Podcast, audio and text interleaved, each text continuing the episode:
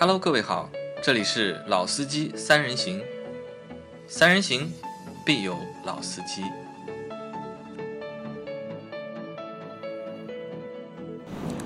Hello，大家好，欢迎收听《老司机三人行》，我是杨磊。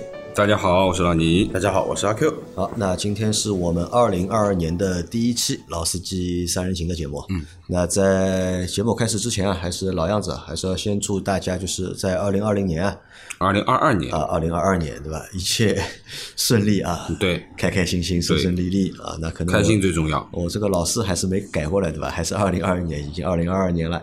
那在二零二二年第一期节目里面啊。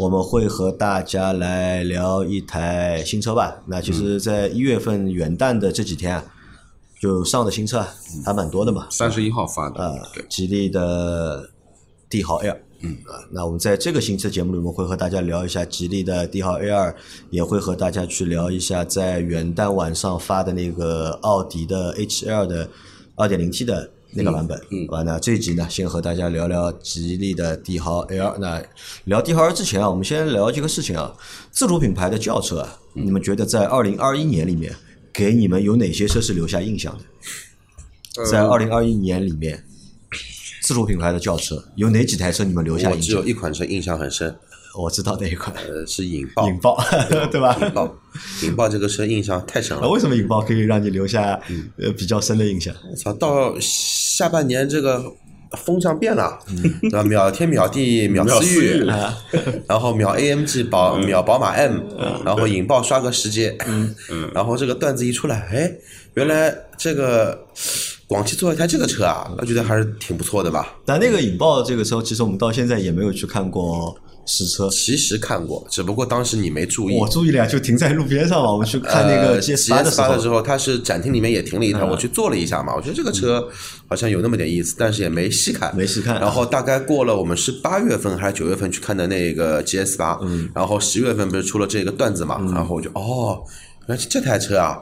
长得像 AMG 啊，后来我再仔细回想一下，这是有是有那么一点像啊，是有那么点像。那可能就是引爆让我们留下比较深印象，是因为抖音上啊，就是和引爆相关的内容啊，会比较多一点，对吧？有很多是正面的，也有就反面的、正面的，我反正看了很多嘛，都有嘛。啊，大家也在都在争吵嘛，对吧？引爆到底是台什么车，对吧？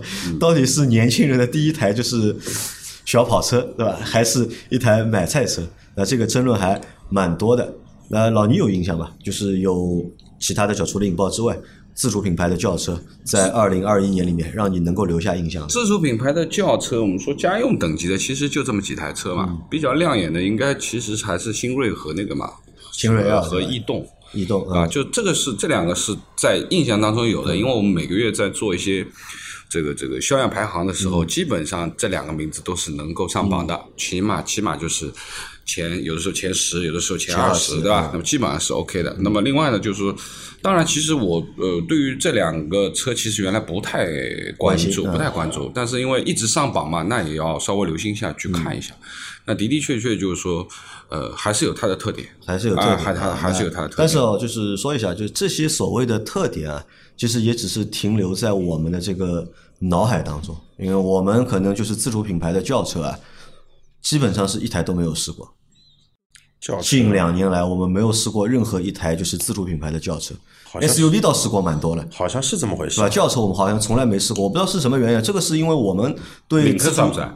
领克哦，领克是，领克是，领克试过的，领克是唯一一台就领克零三是，对，但领克零三是在一九年试的，还是在二零二零年？应该是一九年的，一九年。啊，一九那一九年的话，我是在二零年试的，你在二零年试的，那可能领克零三是唯一一台我们试过的轿车。那为什么都没有兴趣去试自主品牌轿车？原因在哪里？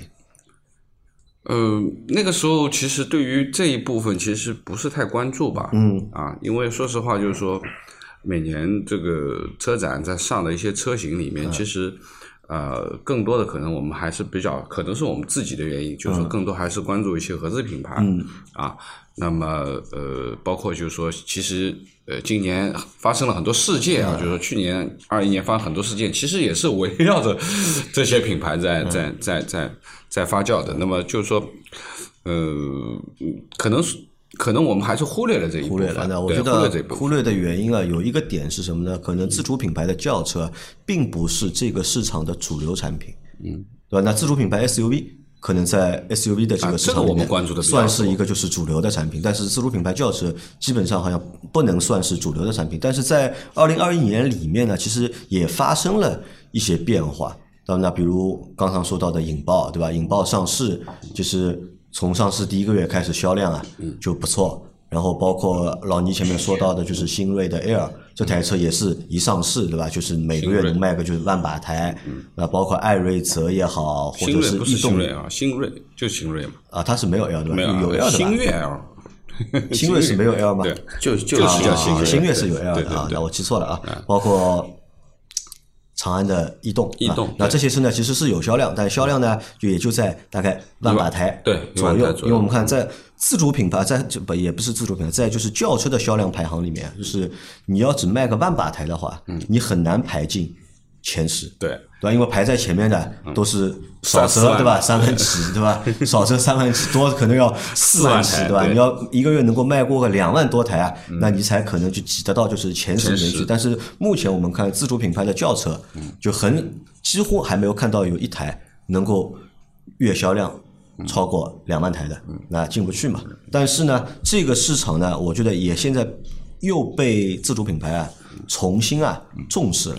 那可能就是之前几年啊，一直大家都在做那个就是 SUV 的产品，那现在开始呢，陆陆续续对吧？每家人家都在升级自己的就是轿车的产品。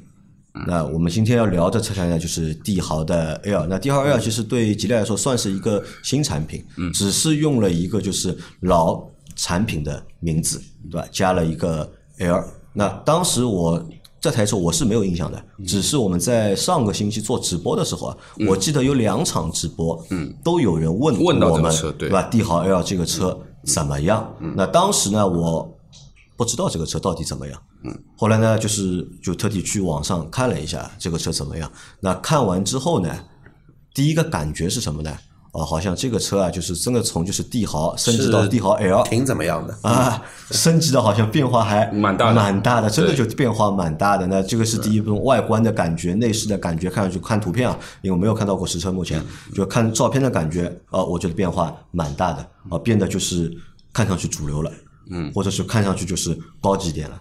那这是第一个感觉。第二个感觉呢，就是因为我是看他们官网嘛，因为我比较喜欢看就是就是那些品牌的官网，去官网上面去看他们的产品介绍，因为官网的产品介绍都是经过包装的嘛。啊，都是主机厂自己吹的嘛，这个车什么优点什么优点，他都帮你罗列了嘛，就你去直接去看对吧？看他怎么吹的，然后看一下，哎，他吹的和你想象当中的和你的判断到底符合不符合？那我当时看那个官网上面他是怎么说的呢？他说帝豪 L 这台车啊，注重的就是什么呢？配置。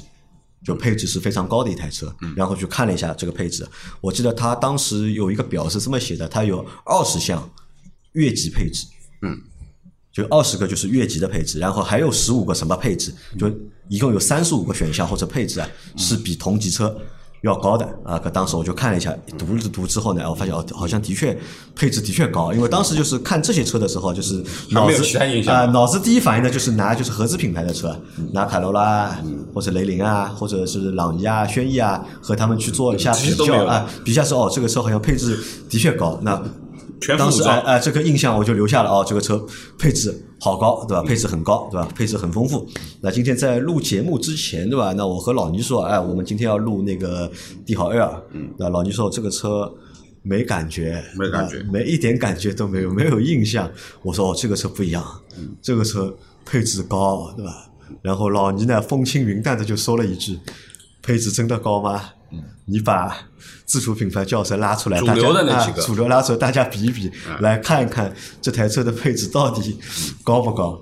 好，那我就把我们后来就选了选了五台车嘛，选了五台车和帝豪 L 去做对比啊，然后去就这个价位段的啊，就是说，呃，前面因为杨磊在说要做帝豪的这个节目，因为帝豪自从上次直播说的那以后，其实稍微看了一下，然后哎，偶然的机会上，我在路上还见了一辆，呃啊见了吗？哎，我见了一辆了，我以前我我好像见到一辆，这，个车应该也是老款的，呃应该没这个车刚发，因为我估计还没开始交付了，对，没上牌的，见的。没上牌的，可能是。要么是有可能，有可能，我见了一辆，哎，我觉得还像那么回事，还像那么回事儿，因为内饰也没看嘛。那后来呃也稍微重新关注了一下。那么对于配置这一块的东西，其实杨磊在说做这个车的这个想法，其实是这台车好像蛮香的，对吧？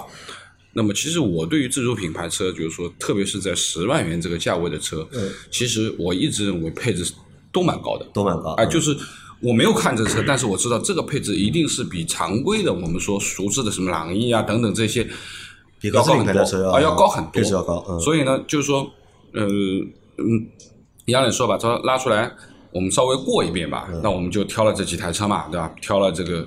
广汽的一台车啊啊呃也是火的，就是阿 Q 前面讲的引爆，广汽的引爆，然后挑了长安的逸动，对吧？逸逸动也是一万多台的量的啊，然后挑了奇瑞的这个艾瑞泽五 Plus，然后挑了这个这个秦 Pro 啊，然后再加上名爵，名爵，名爵六啊，名爵的六，我们没有选名爵五，名爵五要比它小一点，对，因为名爵六的尺寸呢和帝豪 L 啊更接近，那所以我们选了名爵六啊，但名爵五的话，其实销量啊。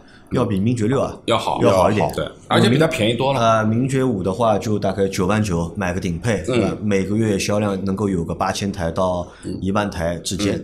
那你看，我们选的就是在我们选的这就是五台车里面，除了秦 Pro 的这个燃油版嗯卖的量稍微少一点，因为现在买秦的用户啊，基本是很多都会买它混动的版本，买买它纯油版本人相对少，那这个销量它算是低的。那其他几台车的销量呢，其实都不低，对吧？一个月都能够。有个就是七千台到一万台之间的一个销量，那这个数据呢，对目前的就是自主品牌 A 级轿车来说，算是一个不错的销量。嗯，好吧，那我们现在来横向对比一下，就看一下这这六台车之间啊，就是各个纬度里面谁会更强一点啊？我们先来看一下车身尺寸吧。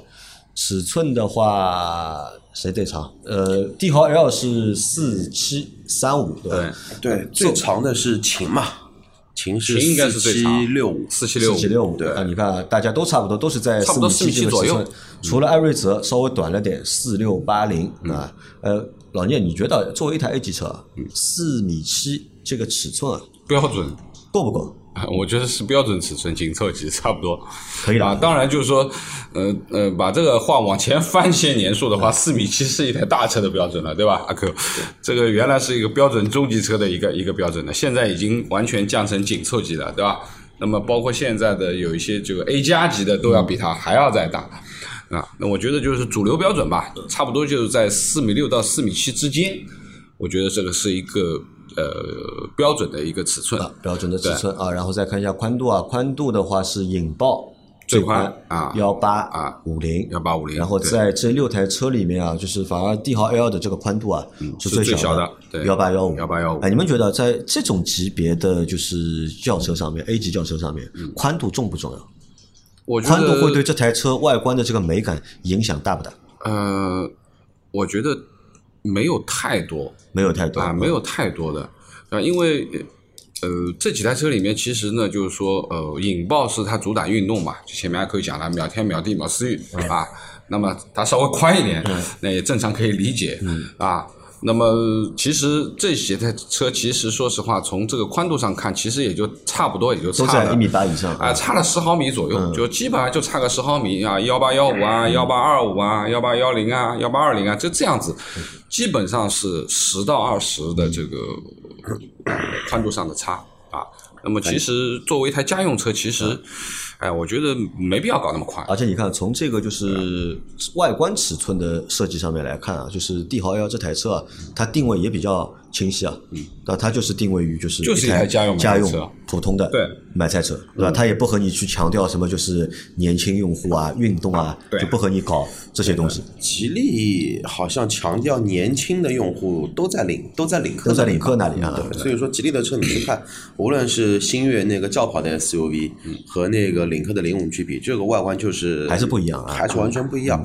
反正我看了一下，反正这所有车都比我车大，比我车宽，都比你车大。我车才四米零四六二二，才四米六，嗯，四米六出头一点点。嗯，那可能这个是什么？这个就是自主品牌 A 级轿车啊，他们在做什么呢？就是他们做的尺寸啊，都想比合资品牌的，嗯，想比他们大一点，标准的。或者和他们要去接近，对吧？在尺寸上面，在外观尺寸上面要有一个领先，对吧？因为中国用户嘛，买车相对来说都喜欢买大的啊。然后再看一下轴距，轴距的话，帝豪 L 的轴距是二不是，七，你要看一下高度，嗯，就是说现在这个高度里面呢，其实就是幺四七八的这个高度啊，这里面最矮的应该是引爆引爆幺四三二。1432那你想，我们去想象一下，就是说宽度最宽，呃，高度最矮，对。啊那那就是一个低趴的造型，就是它肯定是往着运动路线去走的，嗯。对吧？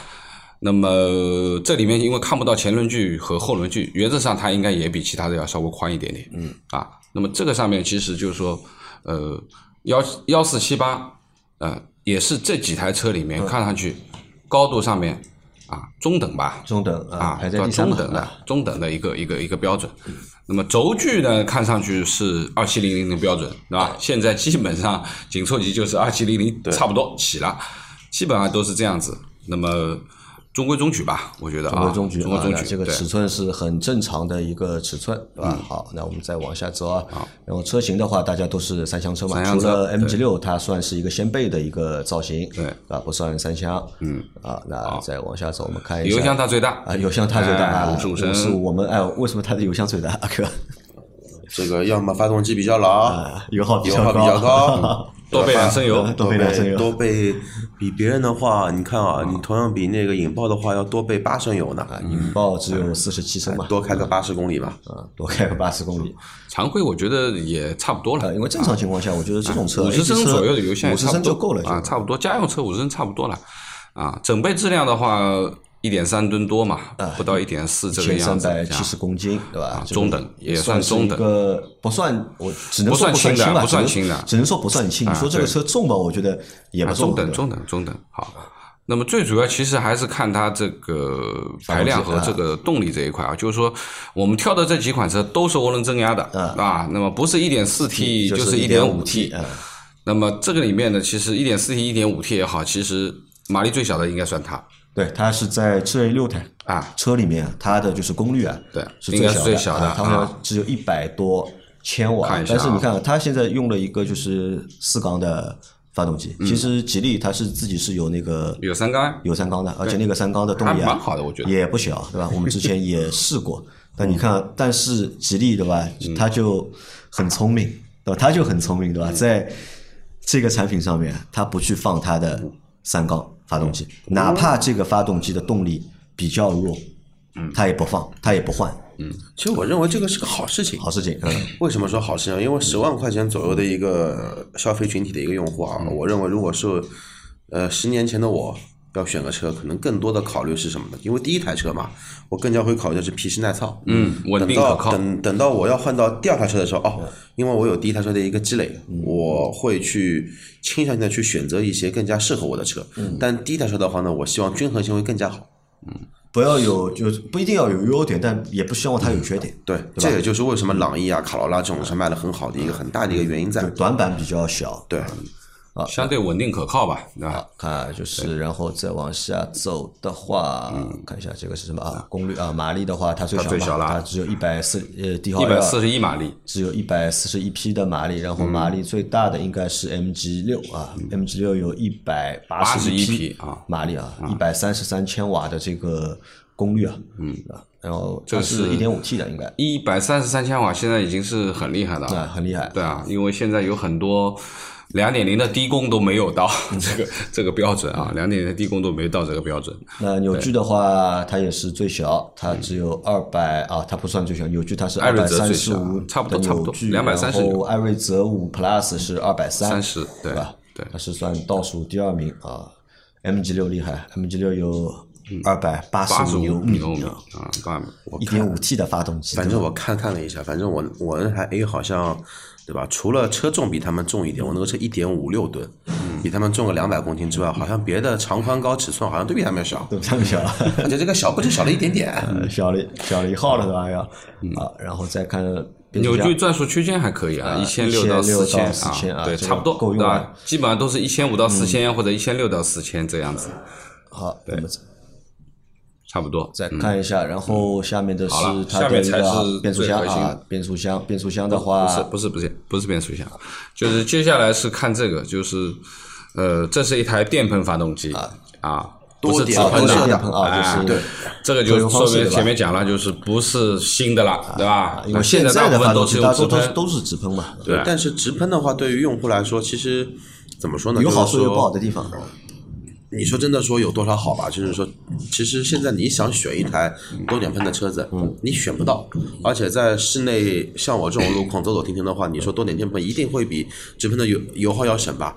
也不见得，反正也就差零点五理。论上是更省油一点。理论上，理论上这个理这这个理论了很很理论了已经，对吧？所以说，你看那个艾瑞泽五也好看奇瑞帝豪也好，我认为是比较明智的一个选择，而且它发动机都是都是铸铁的嘛，嗯，不需要太先进的一个东西，也不需要太过于轻量化。可。以用九十二号油对。啊，相对可靠性、稳定性会比较好，也比较成熟了这些技术。然后的意思就是在这个级别的就车上嘛，就发动机的就是成本不要过高，不要过高，然后更加去做一些多点电喷，嗯，因为电喷的好处是什么呢？你用户的日后的保养费用会降低很多，嗯，你洗积碳也好，火花塞的换的频率也好，会低很多很多，对。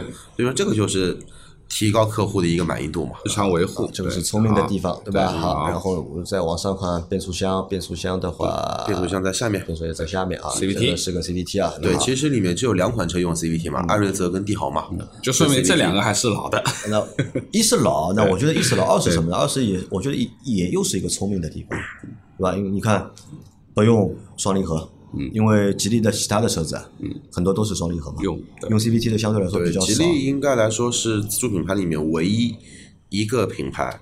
双离合 CVT、自动变速箱都有加手动挡都有，它除了手动挡做的不好之外，别的好像都还可以，都还可以。都还可以。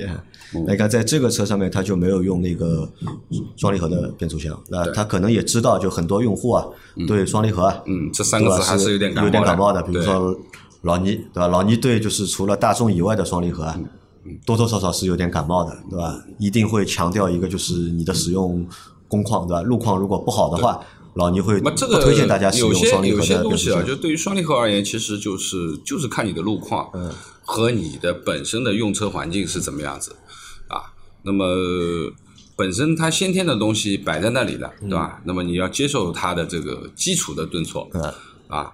那么，如果你再是超级拥堵，那这个顿挫就变得很严重了，嗯对吧？常规情况下面呢，也就是一点点，也问题不大。那么另外一个呢，就是能够选湿式的，那尽量选湿式，对吧？啊，但是在帝豪 L 这台车上，它选了一个 CVT 的 CVT 变速箱。啊对那这个变速箱，我觉得用在它这个发动机上面，绰绰有余。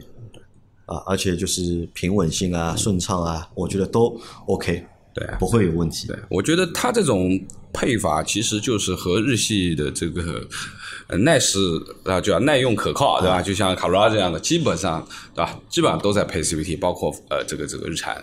那么这个没什么太多的毛病，对吧？没什么太多的毛病。我觉得十万元左右的这个家用基础的一台车，我觉得啊。维护稳定是第一要素，因为它现在走的这个路线，包括它的动力也好，啊，它也不是走运动取向，对吧？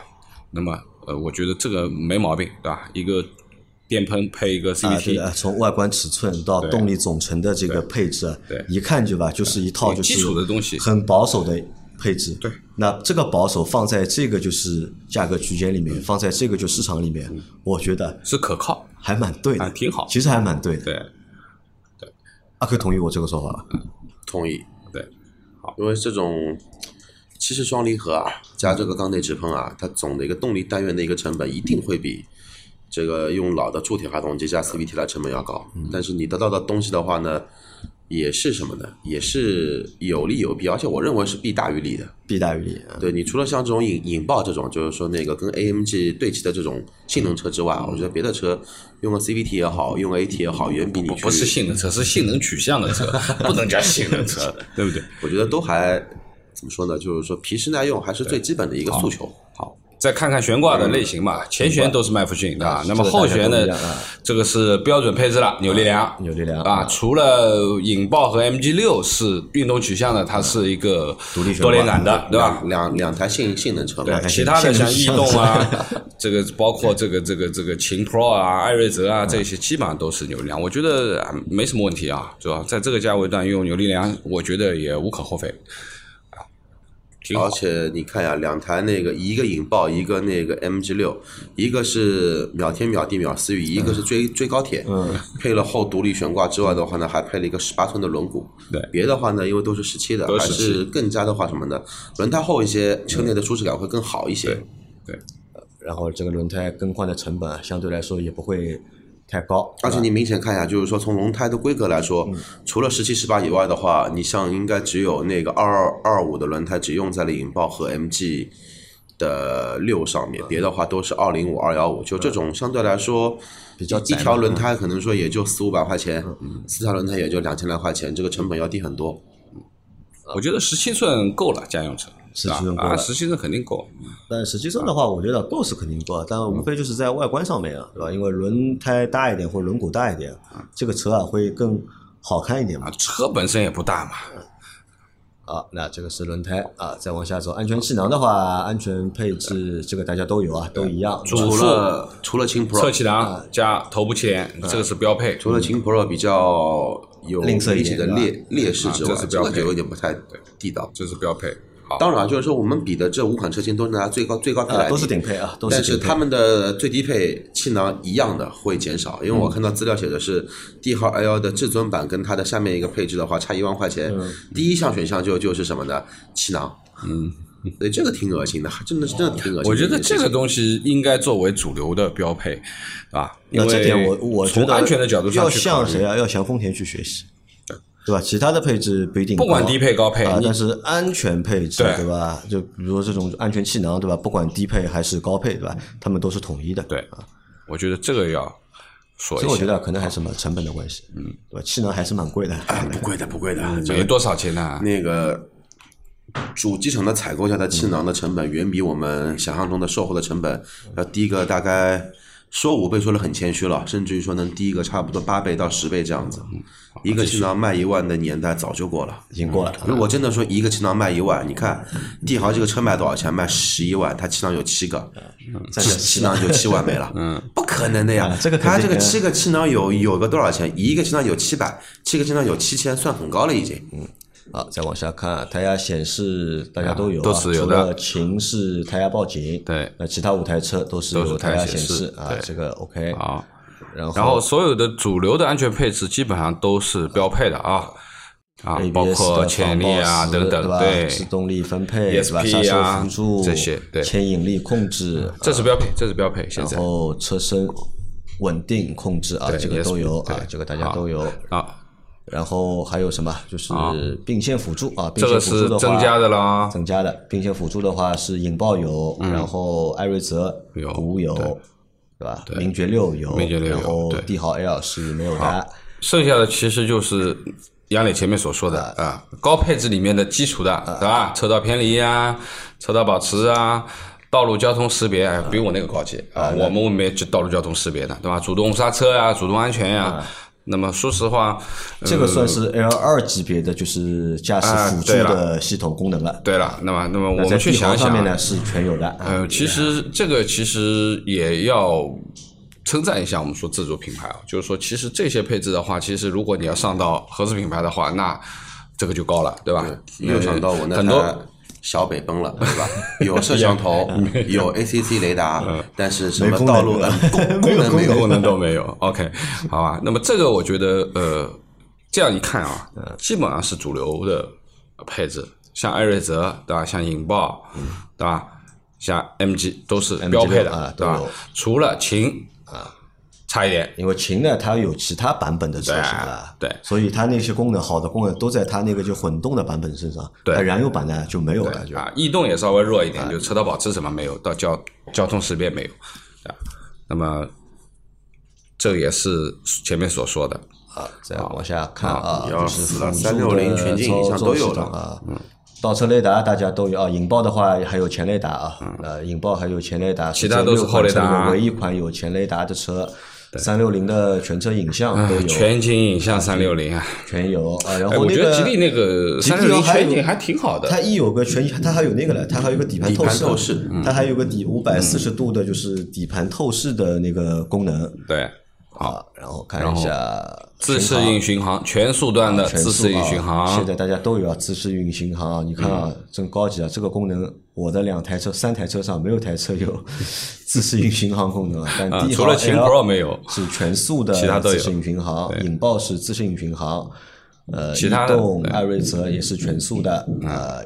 Pro 没有，秦 Pro 没有，还有那个名爵也有啊，也有啊那这个功能很全啊，驾驶模式啊，大家都差不多，差不多啊运动经济标准经济标准这个都差不多。然后发动机启停啊，这个机类功能的话，也只有艾瑞泽啊，不是艾瑞泽，逸动，逸动长安的有，逸动我觉得发动机启停这个功能，说实话真的是鸡肋啊。哎之类，这个鸡肋。然后 Auto Hold 的话，自动驻车的话，呃，除了逸动没有，其他的都有。啊，这个我觉得不应该没有，这个功能我觉得还蛮实用的一个功能。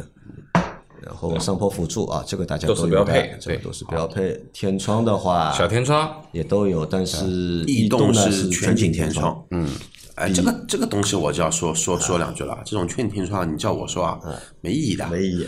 对吧？你一个单天窗说了稍微大那么一点，对吧？能开的就够了，其实。而且特级车顶的话，天窗因为很多的品牌，它的那个遮阳帘这个有跟没甚至没区别是有的，甚至于连给都不给你。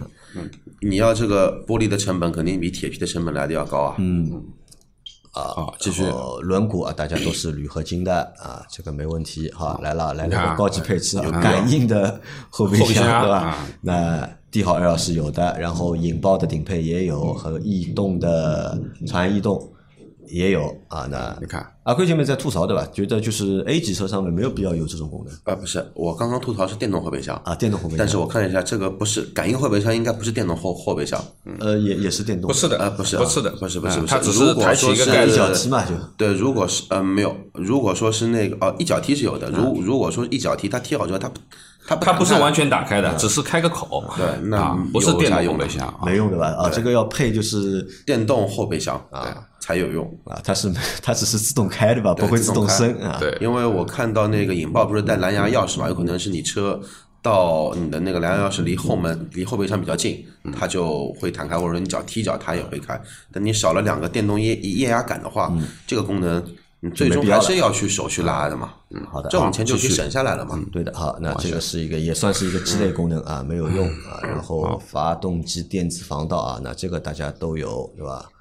然后车内钥匙遥控钥匙大家都有的啊，对吧？钥匙啊，好那逸动还多了一个蓝牙了，逸动还有个蓝牙钥匙呢。最高级的呢是 秦 Pro 对吧？它还有个 NFC 的那个钥匙，对啊，可以刷卡，可以。嗯，对，好。然后其实高级的不是这个，高级的其实是无钥匙进入的功能。这个就可以看出来哪个品牌稍微两 稍稍微厚道一些啊。艾瑞泽和帝豪，嗯，一个是前排，一个更加吝啬，只有驾驶员这一扇门，对。然后就有点像后装的。然后那个 MG 六也是只有前排，前排。对。啊哦那个引爆的话是全车吗对，？易爆也是只有驾驶员一个位的，这个就有点有有点像什么感觉啊？就是你去 4S 店，4S 店要强奸你一个装潢包，你去奥迪里面对吧？他说我里面包含我要是进入的，好了，你买完了，你去拉后门，怎么打不开的啦？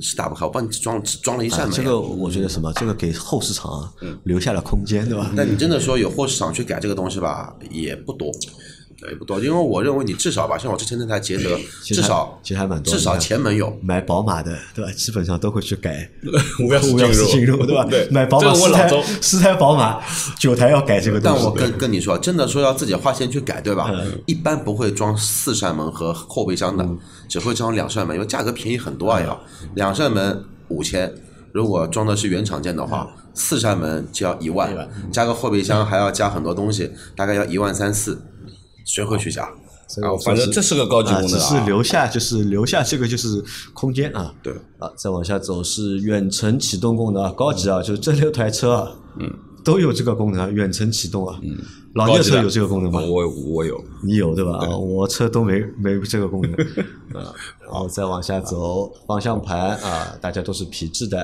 啊。上下前后调节，我觉得这个比较好啊。然后调节的话是手动上下前后啊，这个大四项的啊都有。然后艾瑞泽五是只有上下调节。嗯。和那个秦 Pro 也是上下调节，那这个还是蛮坑的啊。嗯，因为你看，在那个合资品牌里面，现在很多车啊，嗯，都只能上下调节，对吧？在便宜的车里面，对吧？前后是没有的，没有的。嗯，这个阿克上次已经吐槽过了，这个库斯图，库斯图，对吧？它本身人体工程车做的就很一般，很一般，加上方向盘只能上下，对，只能上下，就感觉自己开了一个什么的，开了一个依维柯车。嗯，好，往下。方向盘换挡，好，两台性能车又配了啊！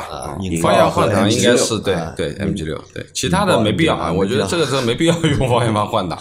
好，后面是这个全液晶仪表，全液晶仪表加上这个十点二五英寸的这个中控，啊，十点二五英寸都是液晶仪表盘的尺寸吧？好，液晶仪表这个大家都有，对这个都是一样的。阿 Q 说了对吧？这个是同一家，估计是一家供应商，因为全都是十点二五，你看。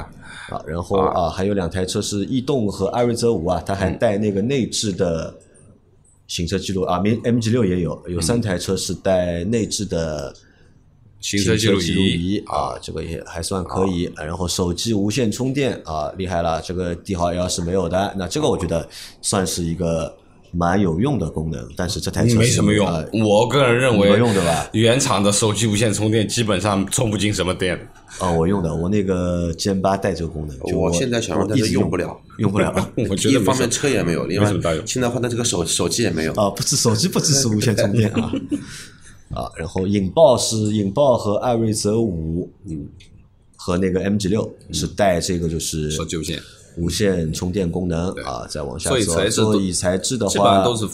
座椅材质啊，大家都是仿皮，这个价位是仿皮的啊，但是有的是翻毛皮的啊，翻毛皮。它这个翻毛皮实际上它是类翻毛皮，类鹿皮，其实也不是鹿皮，对对吧？也是也是人造的嘛。对。啊，然后座椅的那个调节方式啊，这个它是比较少的，它少一个腰部支撑，低豪是没有腰部支撑的。其实帝豪那个逸动、艾瑞泽都是没有腰部支撑的，然后那个引爆和 MG 六。对啊，是有腰部，这个有道理的啊。腰部运动型车嘛，避震器比较硬啊，而且这个引爆车比较矮，这个比较费腰，嗯，比较费腰。小伙子嘛，这个肾要保养好。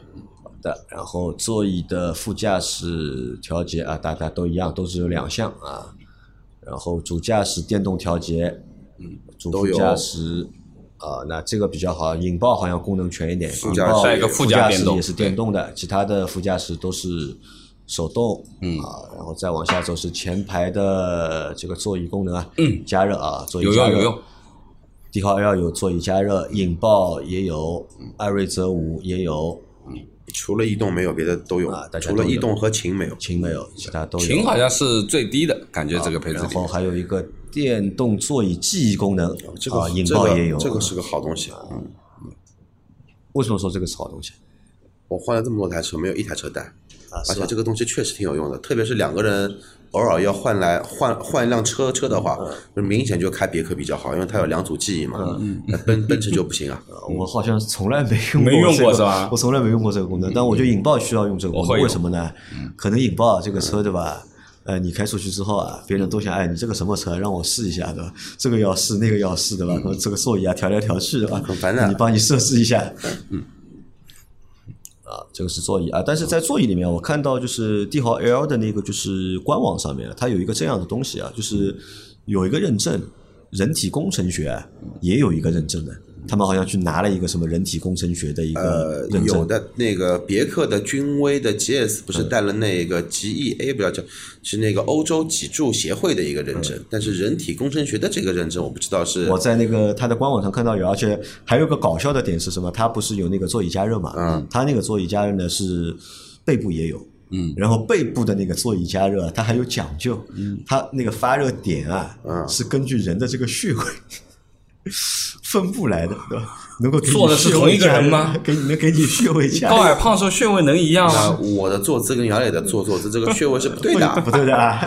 完全不呃，行。在他那个官网上啊这个是这故事这个是介绍啊，故事啊算个小噱头。嗯啊，再往下走，我们看一下啊，后排座椅按比例放倒啊，这个啊，艾维泽五比较不错，可以整体放倒啊。整体放倒是不是不错？是减配，减配啊它不能四六分离嘛？等于说后面比例好后面的那个靠背是整个一条，四六的话比例的话，它是要做两条，对啊成本会更高一些。好的嗯啊，然后这个呢，其实呢，就比日系有些好了，有些日系是不能放倒的，就完全做死。日系基本上都可以放，就是三厢车不卡罗拉能放。好像不行，卡罗拉好像不行。卡卡罗拉行。有吗？行，现在？现在不行的话，相反是什么呢？是一些德系的高端品牌都不行，嗯。都减掉了。呃没必要呀，其实。哦，有的时候高端的车型，我觉得你我没必要东西可以我我觉得这个比例放倒是有用。的，有用的，就是你有的时候装一些稍微长一点的东西，那你就可以直接通到后备箱，是有用的。那因为在欧洲还有一种车型嘛，叫旅行车啊，叫瓦罐嘛，对吧？人家想过了嘛，对吧？啊，我们再往下看啊，呃，前后中央扶手啊，这个大家都有啊。然后你看，在这个 A 级车上面，自主品牌这六台啊，后排都有那个中央扶手啊，都可以放下来。后排杯架这都标配，对但是合资品牌的很多的 A 级车啊，第二排是没有中央扶手的，你没有就那个东西是翻不下来的嘛。现在好像也少，大部分都可以的，应该。然后再看中中控屏屏啊，12.3呃，它是哦这个好像大一点啊它是最大的啊。啊这个比总算找到一个选项，它是最高的了，十二点三英寸，其他都是十点二五英寸。对，十点二五，十还有十点一，供应商都一家的。啊，然后卫星导航系统导航、路路况、路况都有啊，蓝牙车载电话，这个也都有啊，然后手配置机是可以的啊映射手机的映射的话，它没有啊，它是没有的。但是逸动和那个艾瑞泽五是有这是有的，个支持那个 CarPlay 和那个 CarLife 的双 C 的，嗯，啊，然后再往下走，语音识别系统，哎，大家也都有，对吧？多媒体系统的管理、导航、电话、空调、天窗啊，这个都 OK。这吉利的这个这套语音还是可以的，嗯手势控制啊，引爆还有手势控制和面部识别这个挺牛逼的啊，啊，这个高级的嘛。嗯。然后再往下看啊，车联网啊，大家也都有。OTA 的话是吉利帝豪 L 也有啊，嗯 OTA 升级引爆也有，那逸动也有啊，除了那个艾瑞泽五没有，其他的几台车都有 OTA 的升级。呃，USB 口呃，大家也都有。哎哎，你看为什么他们这个不是用那个 Type C 的那个接口，是用 USB 的？这个呃，其实上面啊 Type C，他们有写呀，USB 和 Type C，前面两个是 USB，后面一个 Type C 的。啊，也有 Type C 的啊，好的啊，没看清楚。喇叭啊，喇叭它有八个啊，喇叭好像也是它最多呀啊，不是，喇叭是那个 MG 六最多 MG 六还有一个 Boss 九个喇叭，你知道 MG 为什么会有一个 Boss 吧？因为 MG 的话是自带声浪系统，啊自带声浪，对吧？Boss 的话低音比较好嘛，这个一定要让这个心脏跳动起来。要有轰轰轰的声音吧？对的，灯的话，远近光都是 LED 啊，这是标配，现在在基本上车都一样基本上都是标配。如果现在还能看到卤素灯啊，肯定要喷，肯定要喷它。包括自动头灯、自适应远近光，对吧？包括行车灯也是 LED 的，我觉得这是主流的了。现在呃，这是一个什么？这是一个什么功能？哪一个？这个那个那灯光紫色功能，特灯光特色功能，应该就是这种那个什么渐变的这种车灯，矩啊阵式矩阵式的，啊，对的。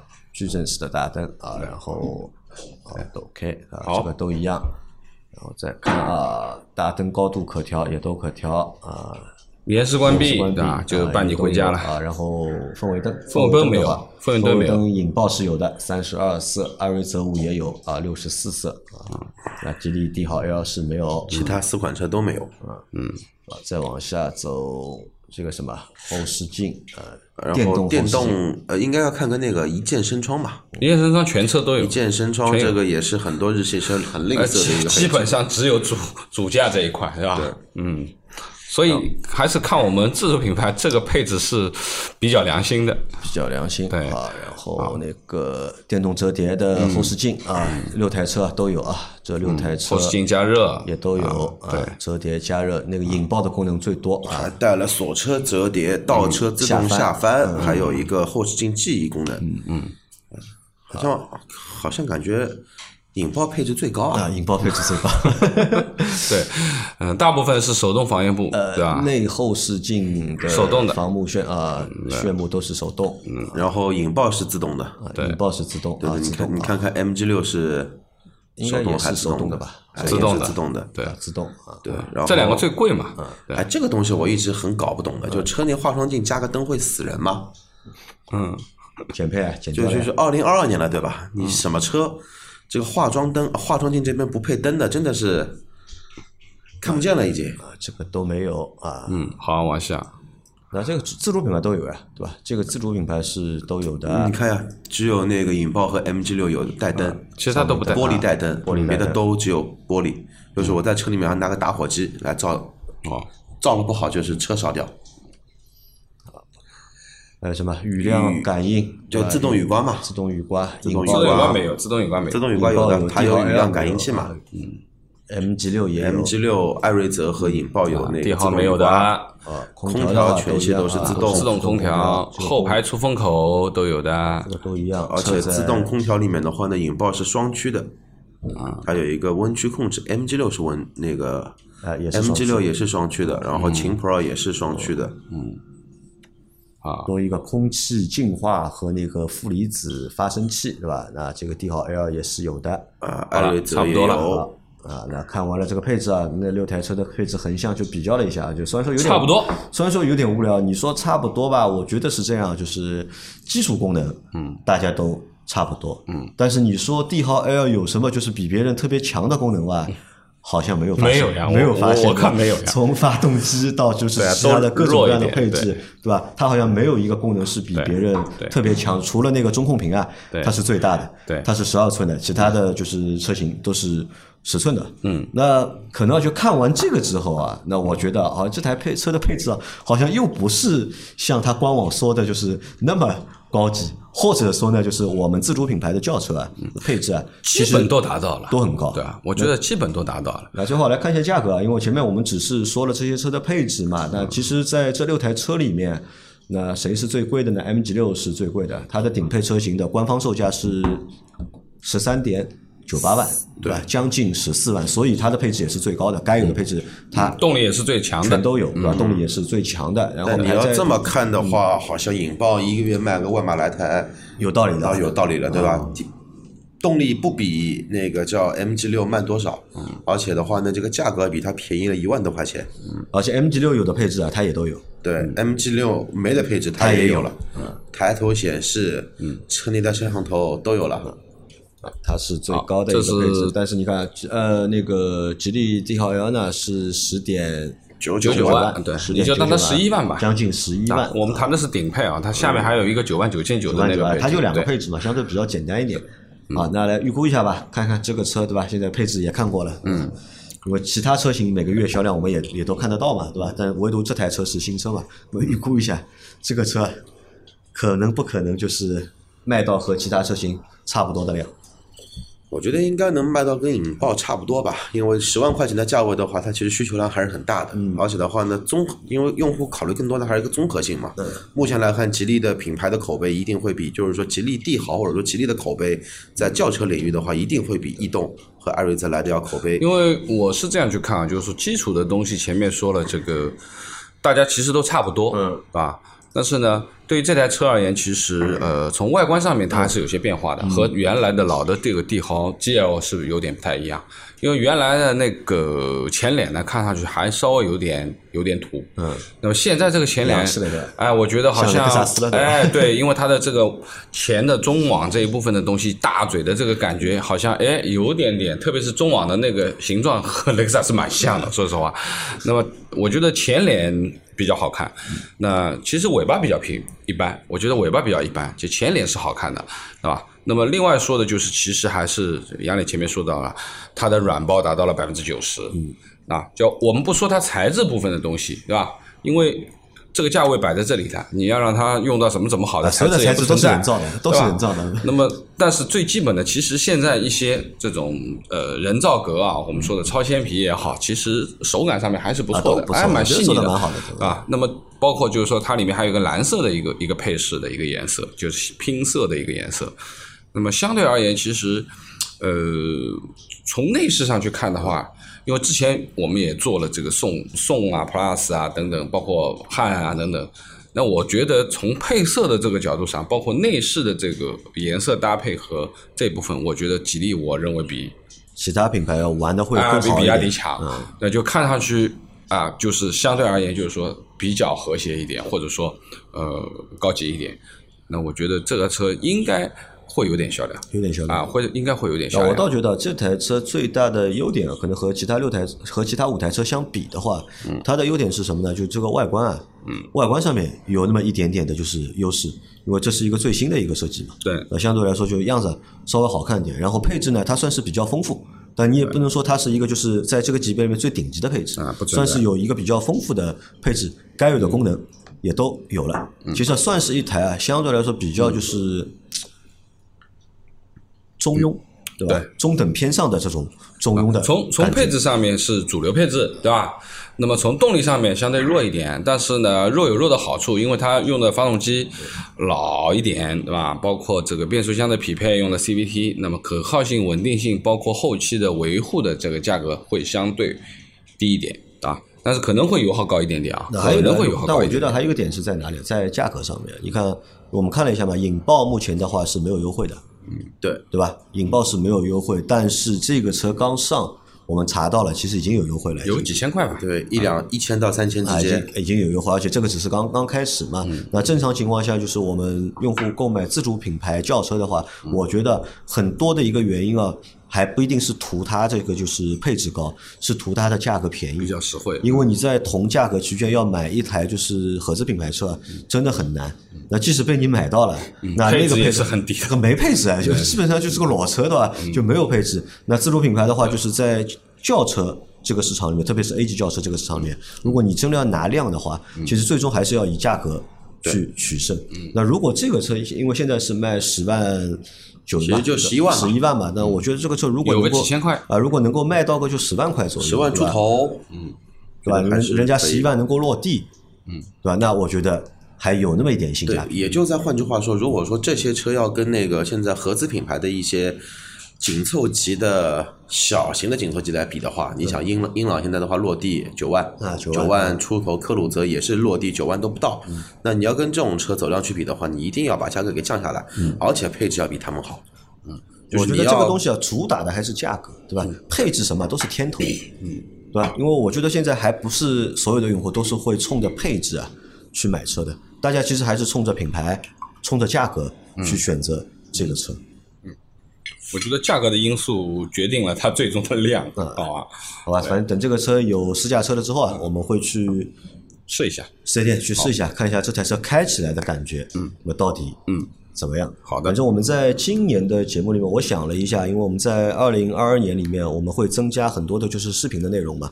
那在这些视频内容车型的选择上面，我们会更多的去选择自主品牌的车型，然后呢，也会去多选一些我们在之前几年被我们忽略的车型，嗯。好吧，这个也算对我们的这个就认知啊去做一个补充，也带着大家去开开眼，好的看一下你可能平时不太会在意的那些车。嗯，啊，那今天的这期节目我们就先到这里，感谢大家的收听，我们好下期再见。拜拜。